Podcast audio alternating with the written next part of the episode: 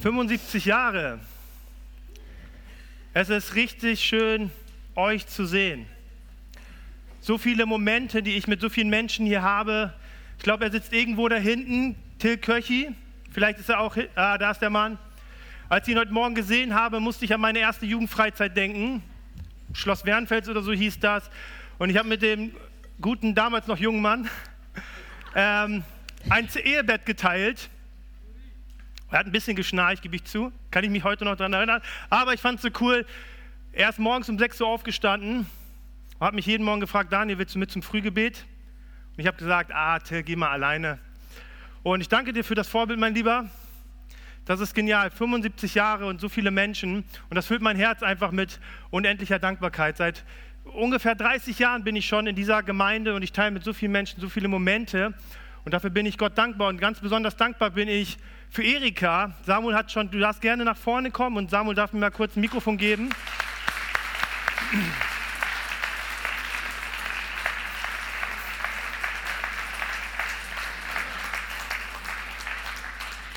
Erika ist, was die Bibel bezeichnet als Augenzeuge. 75 Jahre, sozusagen von Tag 1, warst du dabei und ich hoffe, ich habe dich damit nicht überfordert, aber es lag mir irgendwie auf dem Herzen, dir nochmal die Möglichkeit zu geben, aus deiner Perspektive einfach nochmal ein Stück weit zu erzählen, was in dieser Gemeinde äh, äh, passiert ist, zumindest bis zu einem gewissen Punkt. Und ich danke dir, dass du das heute machst. Ja, du musst ein bisschen, ja genau. Es fällt nicht leicht, hier zu stehen, aber ich bitte um Nachsicht. Nach Ende des Krieges haben wir, das heißt meine Großeltern, meine Mutter, mein Bruder und ich unsere Heimat, damals Westpreußen, verlassen müssen und sind nach Wochen endlich nach Oldenburg gelangt. Hier angekommen hat meine Mutter sofort nach Christen gesucht und sich sofort um eine Gemeinde bemüht. Dann ist sie zu den Gottesdiensten, zu den Baptisten gegangen. Später lernte sie auch Geschwister aus der Pfingstgemeinde kennen. Die Geschwister trafen sich damals privat, was, was man ja heute Hauskreis nennt. Die, äh, sie schloss sich dem Hauskreis an und da sie selbst aus der Heimat her zu der Pfingstgemeinde gehörte, besuchte sie dann auch dort den Hauskreis. Als der Hauskreis zahlenmäßig zunahm, na, zunahm, mussten die Geschwister sich nach anderen Räumlichkeiten umsehen und fanden in der Ritterstraße die richtigen Räumlichkeiten. Später, 1947, wurde die Freie Christengemeinde gegründet. Im Laufe der Zeit hatten wir auch so viele Kinder, dass wir Sonntagsschule, so sagten wir das früher, äh, haben konnten. Bei der Gründung dieser Sonntagsschule war ich sieben Jahre alt und ging gerne zu den Gottesdiensten. Ich bin dankbar für meine Zeit, die ich dort in der Sonntagsschule haben durfte. Ich bin dankbar für meine Sonntagsschultante, so nannten wir sie ja damals. Sie führte uns in kindgerechter Weise an das Wort Gottes hinein und prägte uns und begleitete uns. Und ich habe mich auch dann schon in frühen Jahren zu Christus bekehrt. Leider mussten wir uns bald nach einem Platz umsehen, da die Gemeinde wegen Eigenbedarf, weil der Gemeinde wegen Eigenbedarf gekündigt wurde. Dann haben wir einen Raum in der Schule Blumenstraße mieten können und die Gottesdienste dort halten. Als Pastor Scheer die Gemeinde 62 übernahm, haben wir später unsere Suche nach einer größeren Bleibe frei, fortgesetzt und in der Peterstraße einen Lagerraum gefunden. Dieser musste aber umgebaut werden. Diesen Umbau haben die Geschwister in Eigenleistung gemacht, soweit ich mich daran erinnere. Nun hatten wir wieder mehr Platz. Nach mehreren Jahren wurde der Gemeinde gekündigt, da die Nordwestzeitung den Platz übernahm. Nun standen wir wieder vor der Frage, was machen wir nun? Die Gemeinde entschloss sich, ein Haus zu kaufen im Glauben haben wir dann das Haus in der Würzburger Straße 17 neu gekauft. Leider erwies sich der Raum auch bald zu klein und wir beschlossen, dann Gemeinde, den Gemeindesaal anzubauen. Mit, der, mit Unterstützung der Firma Kuhlmann und viel Eigenleistung konnten wir mit Gottes Hilfe 1977 Einweihung feiern. Ja, liebe Erika, ich habe noch zwei Fragen für dich. Ja. Und meine Frage ist, wenn du so auf diese 75 Jahre zurückschaust, wofür bist du besonders dankbar? Besonders dankbar, dass ich die Sonntagsschule besuchen durfte, wie ich schon sagte, und mich dann auch in frühester Kindheit schon bekehrt habe. habe. Dann, dass ich dann auch später mitarbeiten durfte hier in der Gemeinde. Und besonders auch war ich die Jüngste im Chor und äh, konnte, die haben mich mit aufgenommen und ich konnte auch da im Chor mitsingen. Da ich auch vorher schon etwas Gitarre äh, spielen gelernt hatte, durfte ich auch meine Künste dort ausprobieren. Wir waren kein großartiger Chor, aber wir haben es mit Freude und Leidenschaft getan und mit ganzem Herzen. Und der Herr hat auch dieses, diesen Einsatz gesegnet. Und, und, unsere, meine Geschwister waren darin mir ein großes Vorbild dass sie immer treu zu, der, zu den Dingen gestanden haben, zu dem Einsatz gestanden haben und mit viel Einsatz die Gemeinde auch gefördert haben. Dann habe ich mich dann taufen lassen mit 15 Jahren. Und ich bin so froh, dass mir das so klar geworden ist, schon in meinem jungen Alter, dass, äh, dass ich mit Christus gekreuzigt bin, dass ich mit Christus auferstehen darf und dass ich jetzt mit Christus in einem neuen Leben leben darf. Und das ist mir so wirklich innerlich aufgegangen. Und ich wollte diesen Gehorsamschritt unbedingt tun und vor der sichtbaren und unsichtbaren Welt bezeugen, ich gehöre Jesus. Und ich bin auch so dankbar, dass Gott mich getragen hat durch Höhen und durch Tiefen und dass ich hier auch in der Gemeinde immer wieder neue Kraft schöpfen durfte und immer wieder in den Versammlungen Gott erleben durfte. Yes, ihr müsst euch vorstellen.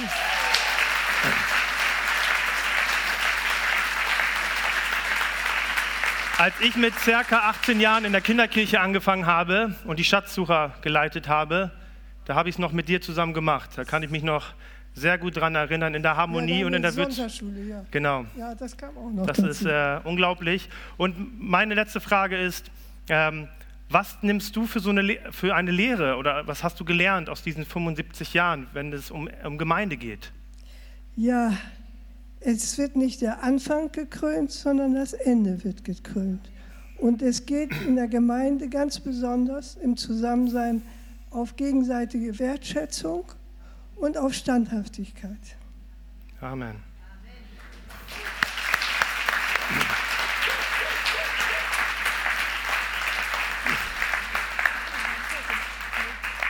Oh, dein Zettel, genau. Erika, bleibst du noch ganz kurz? Ich möchte dir einfach nochmal sagen, auch im Namen der Gemeinde möchten wir eurer Generation von Herzen danken, dass ihr diesen Weg gegangen seid, auch für uns und dass wir hier heute stehen wegen euch. Danke dafür.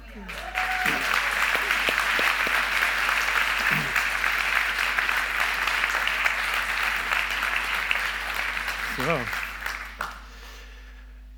75 Jahre FCG.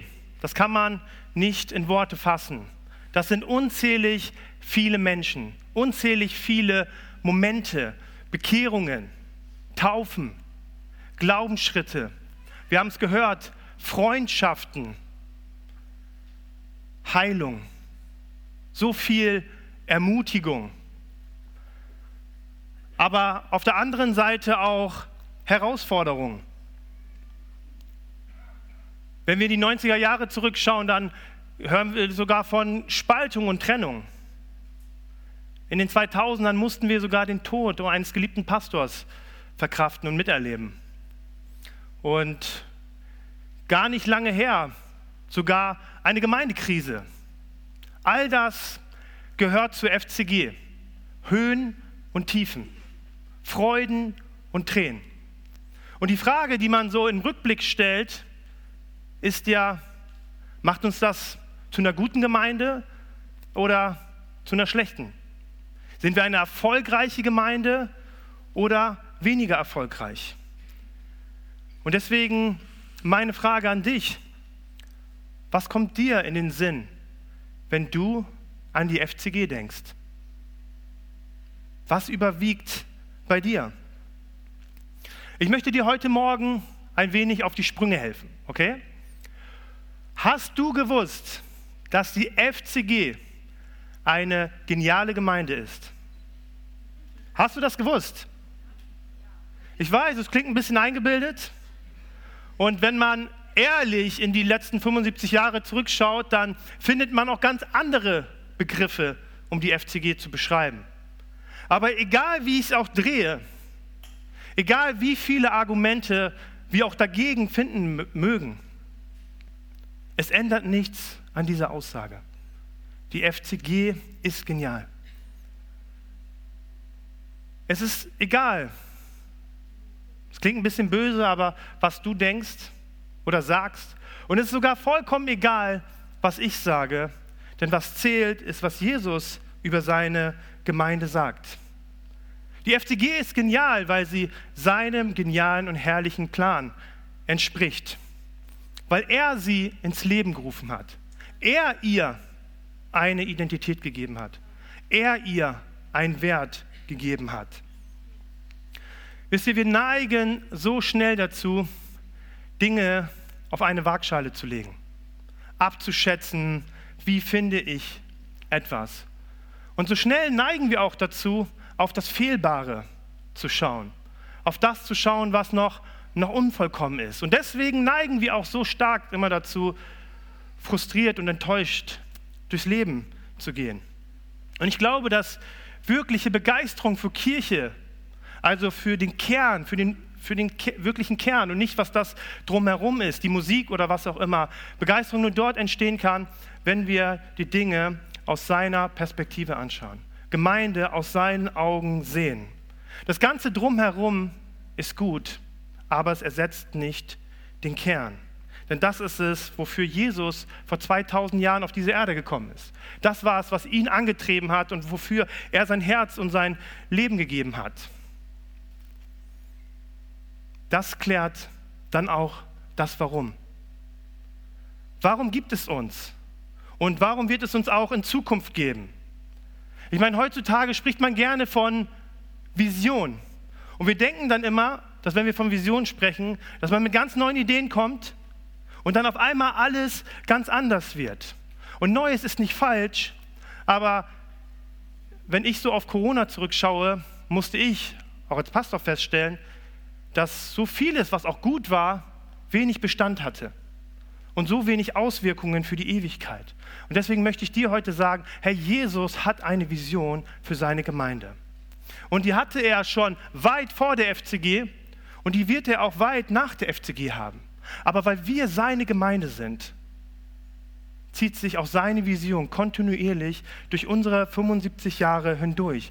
Und unsere Challenge ist es immer wieder, und das wollen wir uns heute, diesen Moment dafür nehmen, uns wieder neu darauf auszurichten, uns zurückzuführen, was Jesus Herz für seine Gemeinde ist, worum es wirklich in Gemeinde geht und unser Miteinander. Und deshalb möchte ich heute einfach über Gemeinde sprechen, über Christi Braut, wie die Bibel sie auch so gerne beschreibt, für die er sein Leben gegeben hat, die er so sehr liebt, die er zubereitet und wenn er wiederkommt, die ihn empfangen wird. Darüber möchte ich heute mit euch sprechen. Und ich habe als, genau, der Titel ist, ich will meine Gemeinde bauen. Und ich habe als Einstieg nur einen Vers aus einem Abschnitt genommen, den Jesus seinen Jüngern sagt. Und wir lesen ihn in Matthäus 16, Vers 18. Da sagt Jesus, darum sage ich dir, du bist Petrus und auf diesem Felsen werde ich meine Gemeinde bauen.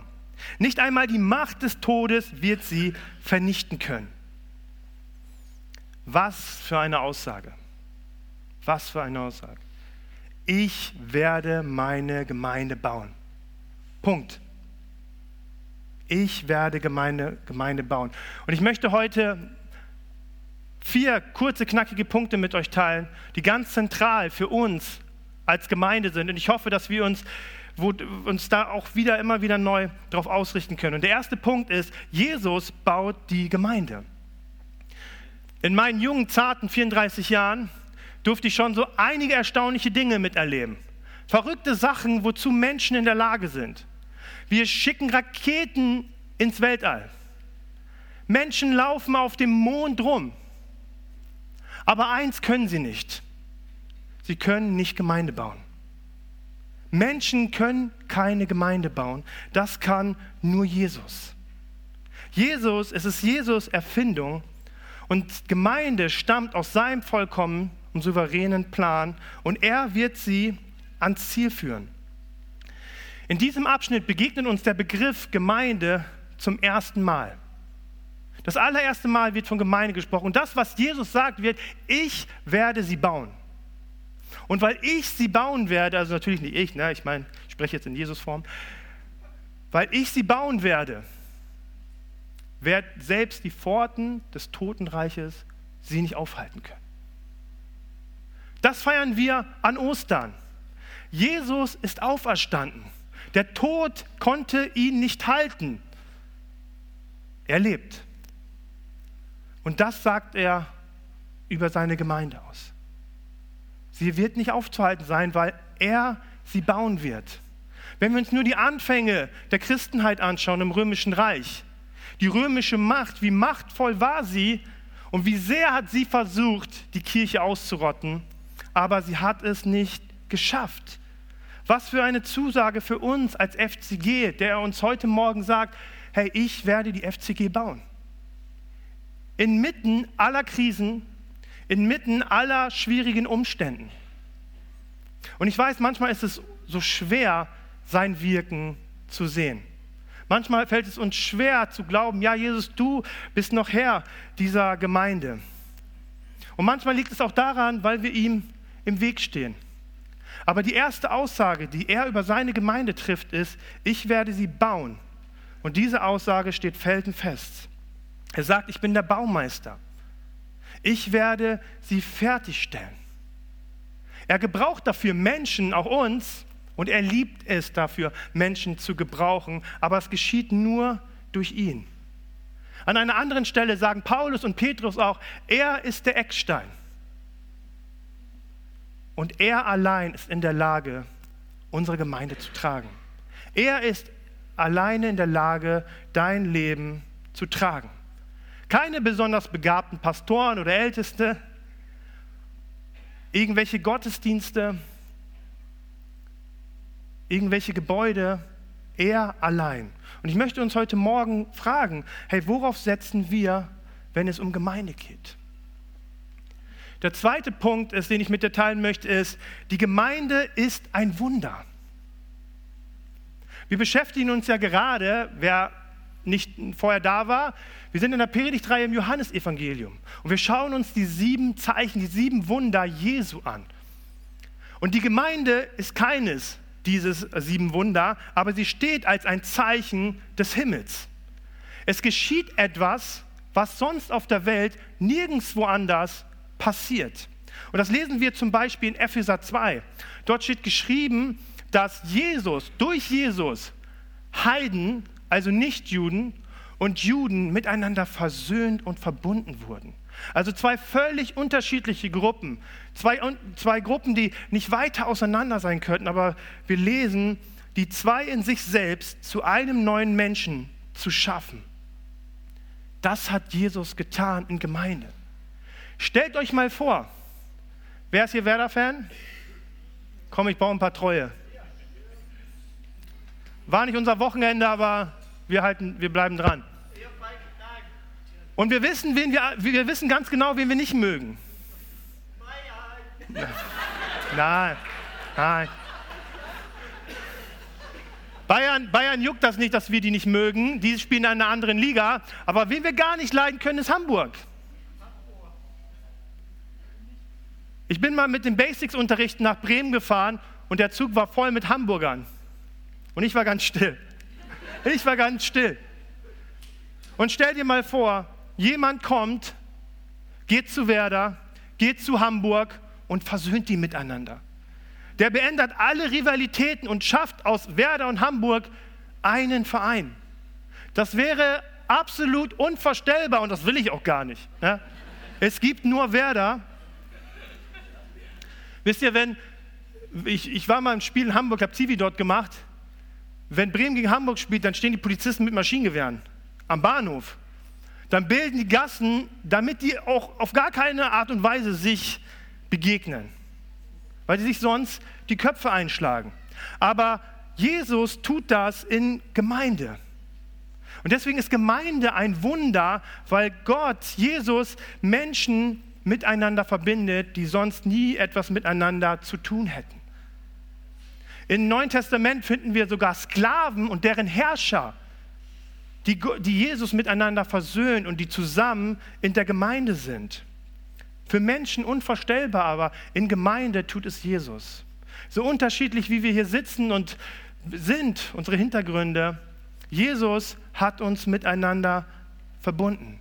Die unterschiedlichsten Menschen, Schichten, Sprachen und Hintergründe. Und Jesus formt uns zu einer Einheit. Und er weiß auch selbst, wie schwer das ist. Das lesen wir in Johannes 17, wo er für seine Jünger betet und er betet für die Einheit. Aber das ist seine Vision. Das ist seine Vision für die FCG. Dass Menschen miteinander verbunden, in Liebe miteinander verbunden sind. Dass Menschen einander annehmen, wertschätzen, füreinander da sind und das Wichtigste, einander vergeben. Das ist das Wesensmerkmal der Gemeinde. Und das will er uns schenken. Aber es ist nur durch ihn möglich. Aber dadurch kommen wir auch zum dritten Punkt und der lautet, Gemeinde befindet sich noch im Bau. Gemeinde ist und bleibt eine Baustelle. Und warum? Weil sie aus unperfekten Menschen besteht und deshalb auch immer eine unperfekte Gemeinde bleibt. Wir lesen zum Beispiel in Epheser 4, Vers 32, da sagt Paulus, seid aber zueinander gütig, mitleidig und vergebt einander, so wie auch Gott in Christus euch vergeben hat. Warum schreibt Paulus diese Zeilen? Nicht, weil die Gemeinde, in der Gemeinde alles korrekt läuft. Nicht, weil da so absolut freundlich und nette, tolle Menschen sind. Nein, sondern weil die Menschen nicht vollkommen sind, auch mit Jesus.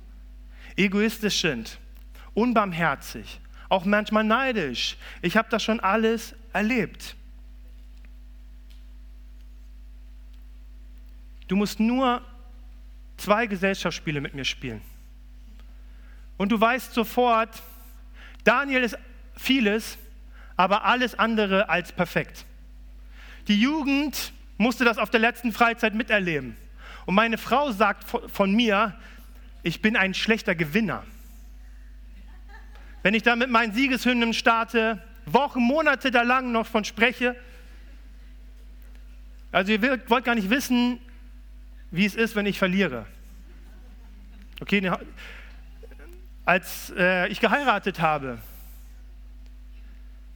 da kam mein Schwiegerpapa auf die Idee, dass Familie Waldeck und Familie Nguyen zwei Spiele gegeneinander spielen. Und ich habe mir gedacht, wenn ich jetzt verliere, dann werde ich meinen Schwiegerpapa bis zum Lebensende in die Augen schauen und weiß, Waldeck hat Nguyen geschlagen. Meine Mutter lacht jetzt, weil sie auch in dem Spiel gelacht hat und das nicht hinbekommen hat. Und für mich ging es um Leben und Tod. Und zum Glück konnten ich und mein Bruder noch ein 1-1 rausholen, sonst weiß ich nicht, ob ich hier heute stehen könnte. Das bin ich. Ich kann nicht verlieren. Bin ein super schlechter Verlierer und ich bin alles andere als perfekt und das ist auch die Gemeinde. Wir haben oft so ein falsches Bild von der perfekten Gemeinde. Menschen, die so denken wie ich, Menschen, die sich verhalten wie ich, die die gleichen Interessen haben wie ich. Aber das, was Gemeinde ausmacht und das, wozu uns Jesus herausfordert, ist die reale Gemeinde zu lieben. Dietrich Bonhoeffer hat mal was Schönes gesagt, um ihn mal zu zitieren. Er sagte, wer seinen Traum von einer christlichen Gemeinschaft mehr liebt als die christliche Gemeinschaft selbst, der wird zum Zerstörer jeder christlichen Gemeinschaft. Und ob er es persönlich noch so ehrlich, noch so ernsthaft und hingeben meint. Wenn wir unserer Vorstellung folgen, dann werden wir früher oder später enttäuscht werden. Aber wenn wir dieser Vorstellung Jesus, dieser realen Gemeinde unser Herz geben, dann kann darin Jesus etwas machen, was es sonst hier auf dieser Welt nicht gibt. Der vierte Punkt, den ich mit euch teilen möchte, ist, Gemeinde lebt aus dem Miteinander. Hey, manchmal ist es schön, alleine zu sein. Manchmal ist es schön, Dinge alleine zu machen. Du kannst dir dein eigenes Tempo wählen. Keiner, der dir ständig dazwischen redet oder der noch einen besseren Plan hat als du. Aber eins kannst du nicht alleine machen. Eins kannst du nicht alleine machen und das ist Gemeinde. Gemeinde ist alleine nicht möglich. Wir lesen zum Beispiel in Johannes 15, Vers 12, da sagt Jesus, das ist mein Gebot, dass ihr einander liebt, wie ich euch geliebt habe. Als wenn, als wenn uns Jesus manchmal so richtig ärgern möchte, um uns zu sagen, dass wir einander brauchen. Es gibt so viele unzählige, es gibt unzählig viele Stellen im Neuen Testament, wo immer vom Einander, Füreinander und Miteinander gesprochen wird. Und es fordert uns auf, dass Gemeinde nur gemeinsam zu leben ist. Und das ist manchmal hart, ich merke das auch, weil es uns zeigt, dass sich Gemeinde nicht um mich dreht, um meine Bedürfnisse, sondern um seinen genialen Plan. Und sein Plan ist immer gemeinsam. Deswegen hat er uns auch so gemacht. Du wirst immer wieder feststellen, dass du Dinge nicht kannst. Aber Gott hat dir Menschen an die Seite gestellt, die dich ergänzen, die dich auferbauen und die dir zur Seite stehen. Darin wird Gemeinde sichtbar. Das ist Jesus Vision. Und das werde ich, werde ich wahrscheinlich nicht mehr leben, aber das könnte man auch in 100 Jahren nochmal predigen. Weil das der Kern für seine Gemeinde ist. Ich werde meine Gemeinde bauen. Das sagt er. Und er lädt uns ein, immer wieder neu ihm Glauben zu schenken, in seinem Plan mitzuwirken, uns von seiner Sicht neu anstecken zu lassen und zu sagen, ja Jesus, du baust deine Gemeinde und ich möchte mitbauen. Aber Gemeinde passiert nicht einfach so. Das werden wir an der einen oder anderen Stelle festgestellt haben. Auch Jesus baut Gemeinde nicht einfach so, sondern er baut Gemeinde durch Menschen. Dazu hat er sich entschieden. Und wenn wir uns den Einstieg der Passage anschauen, wo Jesus diese Aussage in Matthäus 16, Vers 18 macht, dann stellt er eine Frage. Wofür halten mich eigentlich die Menschen? Lass uns da noch mal ganz kurz reinschauen. Als Jesus in die Gegend der Stadt Caesarea Philippi kam, fragte er seine Jünger, für wen halten die Leute den Menschensohn? Die Jünger gaben zur Antwort, die einen halten dich für den wiederauferstandenen Täufer Johannes, andere halten dich für den wiederge wiedergekommenen Elia und wieder andere meinen, du seist Jeremia oder sonst einer der alten Propheten. Und ihr, wollte Jesus wissen, für wen haltet ihr mich? Da sagte Simon Petrus, Du bist Christus, der versprochene Retter, der Sohn des lebendigen Gottes. Darauf sagte Jesus zu ihm, Du darfst dich freuen, Simon, Sohn des Johannes, denn diese Erkenntnis hast du nicht aus dir selbst, mein Vater im Himmel hat sie dir gegeben. Man mag es kaum glauben, aber mit der rechten oder unrechten Antwort auf diese Frage steht und fällt Gemeinde. Wisst ihr, Jesus war in einer Situation, was kurz nach seinem letzten Wirken war. Und vor ihm lag die Zeit in Jerusalem. Die Zeit, wo er noch kurz gefeiert wird, aber dann für uns ans Kreuz geht. Und bevor er aufbrach, musste er sicher gehen, dass es hier irgendjemanden gab, der verstand und erkannte, wer er ist. Und so stellte er diese Frage, erstmal indirekt. Und die Menschen sahen unglaublich Starkes in Jesus. Elia, Jeremia, Johannes der Täufer, die Creme de la Creme. Unglaubliche Menschen, die Gott gebraucht hat, aber halt nicht der Messias, nicht der von Gott Gesandte, der in diese Welt kommen würde und alles verändern würde, weil er es kann. Und so stellt er an die Frage an seine Jünger. Hey, was denkt ihr? Was denkt ihr, wer ich bin? Und die, das Verrückte ist, warum ist diese Frage so wichtig? Weil sie darüber entscheidet, wie es mit der Gemeinde weitergeht. Ich glaube, wir alle waren mit solch einer Frage schon mal im Leben konfrontiert. Menschen haben uns in die Situation gebracht zu sagen, hey, wer bin ich denn eigentlich für dich? Vielleicht in einer Freundschaft oder in einer Beziehung oder auch in der Arbeitswelt. Als ich meiner Frau damals einen Antrag gemacht habe, oh Leute, war ich aufgeregt. Ich habe mir schon gedacht, dass sie Ja sagt, aber sicher weiß man ja nie. Kann auch mal einen schlechten Tag haben. Aber ich habe sie, als ich gefragt habe, willst du meine Frau werden, habe ich sie indirekt auch gefragt, wer bin ich für dich? Bin ich ein Freund, den du gern hast, mit dem du Zeit verbringst? Oder bin ich auch für dich dein zukünftiger Ehemann? Bin ich der, mit dem du Seite an Seite dein Leben teilen möchtest? Der Vater deiner Kinder wird? Bin ich das für dich? Und deswegen ist die entscheidende Frage, die eine Million Euro Frage, um, um die es wirklich geht, für Gemeinde und für dich ganz persönlich, wer ist Jesus für uns?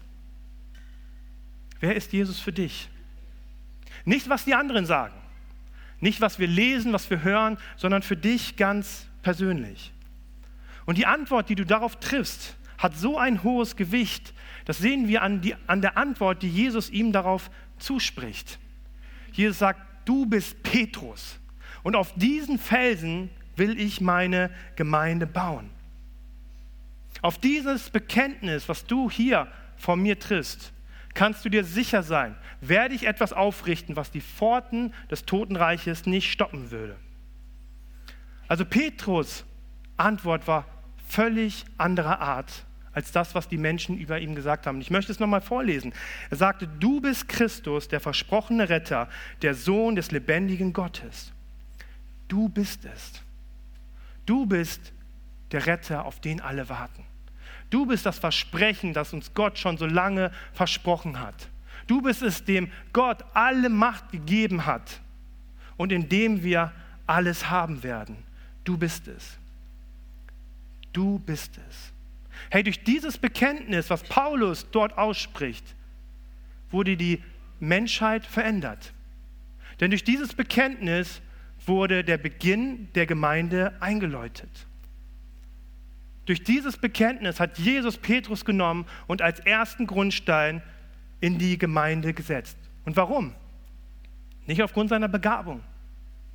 Nicht, weil er irgendwie treu war, er ist vorher erst voll gescheitert, sondern aufgrund seines Bekenntnisses, wer Jesus für ihn ist. Und das ist auch das Zentralste für uns als Gemeinde, dass Jesus Christus der Herr ist. Und jeder, der das erkennt, den möchte Jesus in diesen lebendigen Bau einfügen. Wir lesen in Epheser 2, äh, Vers 20, sagt Paulus, dass die Gemeinde auf den Grund der Apostel, also von Petrus und von den anderen Jüngern, aufgebaut ist. Weil sie erkannt haben, weil sie bekannt haben, weil sie gewirkt haben in Treue und in Hingabe, deswegen stehen wir heute hier oder sitzen hier. Aufgrund von all der Menschen wie Erika, die diesen Weg vor uns gegangen sind, die gesagt haben, Jesus, du bist der Herr. Und deswegen glaube ich dir, dass Gemeinde das Genialste ist, woran ich mitwirken kann. Das Genialste ist, was für mein Leben steht und was mir hilft und was mich vorwärts bringt.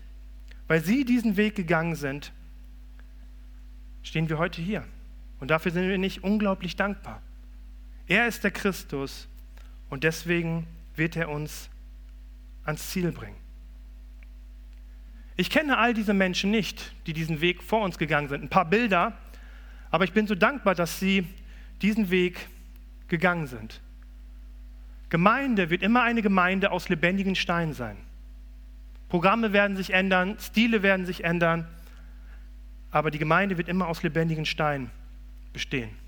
Und meine Frage, und die Band darf schon gerne nach vorne kommen, die ich dir stellen möchte, ist, oder uns als Gemeinde stellen möchte, ist, was möchten wir für ein Erbe hinterlassen? Was sollen die in 25 Jahren, die nächste Generation, wenn sie hier das 100-jährige Jubiläum feiert, wenn sie auf die letzten 25 Jahre zurückschauen, woran sollen sie denken? Und ich hoffe, dass sie an eine Gemeinde denkt, an Menschen, die Jesus geglaubt haben, die sich auf dieses Bekenntnis gestellt haben und Jesus Glauben schenkte. Dass egal was kommt, solange Jesus Herr ist, er immer seine Gemeinde bauen wird. Und dafür will ich mich einsetzen und möchte sagen, Jesus, gebrauche mich dafür. Egal wie oft ich oder wir scheitern. Wisst ihr, Jesus, äh, Petrus spricht dieses Bekenntnis aus. Kurz vorher wollte er auf dem Wasser laufen. Und er hat auch ein paar Meter geschafft, aber er ist baden gegangen. Und kurz nach dem Bekenntnis geht er mit Jesus nach Jerusalem. Er denkt, Jesus, ein Held hast du an der Seite und der heißt Petrus. Und kurze Zeit darauf verleugnet er Petrus. Das, was er bekannt hat, sagt er, ich kenne diesen Mann nicht. Und er war enttäuscht. Er war am Boden zerschlagen. Aber als Jesus auferstanden ist, und er äh, Petrus begegnet, da fragt er ihn eine Sache. Petrus, liebst du mich? Und Petrus sagt dreimal ja. Und Jesus sagt, dann weide meine Schafe. Petrus war komplett zerschlagen, seine ganze Identität. Aber Jesus begegnet ihn und fragt ihn, ob er ihn liebt. Und er richtet seine Identität neu auf, seine Berufung neu auf und sagt, hey, solange du dich darauf stellst, du kannst so oft scheitern, wie du willst, ich werde mit dir Gemeinde bauen. Das sagt er ihm zu. Und in den unseren 75 Jahren haben wir doch so viel Ähnliches erfahren. Hey, wie oft wurden wir enttäuscht von Menschen, haben festgestellt, dass unsere Kraft doch nicht ausreicht. Wir doch oft nicht die Menschen sind, für die wir uns halten. Wir manchmal falsche Vorstellungen hatten. Menschen Fehler machen. Und ist, ich, ich, bin so dankbar für die Bibel, weil es zeigt und es passiert den größten Männern Gott, Frauen, Frauen Gottes. Und es wird uns auch in den nächsten 75 Jahren immer wieder passieren. Aber wenn wir eine Gemeinde sind, wenn du ein Christ bist, der sich auf dieses Bekenntnis stellt, Jesus, du bist der Herr und du wirst deine Gemeinde bauen, wird diese Gemeinde immer Hoffnung haben, weil Jesus Christus uns ans Ziel bringen wird. Und wenn du dich ganz persönlich auf dieses Bekenntnis stellst, dass er dein Herr ist, dass sein Blut gereicht hat, um deine ganze Schuld wegzutilgen, dich zu einem Kind Gottes zu machen, dann wirst du Fehler in deiner Zukunft machen. Aber Jesus wird dich ans Ziel bringen. Ich möchte noch beten. Jesus, ich danke dir, dass wir so viel Grund haben zur Freude wir zurückschauen und das, was Petrus bekannt hat, erfahren durften. Du baust deine Gemeinde. Du bist Herr. Und du hast diese Welt und diese Gemeinde noch längst nicht aufgegeben. Aber du siehst auch, dass wir immer wieder so Momente wie Petrus erleben. Enttäuschungen, Niederschläge. Und du kennst hier jedes einzelne Herz. Und ich möchte dich bitten, dass du uns in deiner Liebe wieder aufrichtest. Uns immer wieder vor Augen malst, was das Zentrale an Gemeinde ist. Nicht perfekt zu sein, sondern dass du Herr dieser Gemeinde bist. Dass du Wunder in dieser Gemeinde wirkst. Dass du Menschen zusammengestellt hast, um dieser Welt zu zeigen, dass du lebst. Dass du Menschen liebst. Und dass du sie für die Ewigkeit gemacht hast. Jesus, ich möchte jeden Einzelnen segnen und dich bitten, Herr, dass du diesen Glauben neu in uns wächst, dir zu glauben, dass du deine Gemeinde baust. Amen.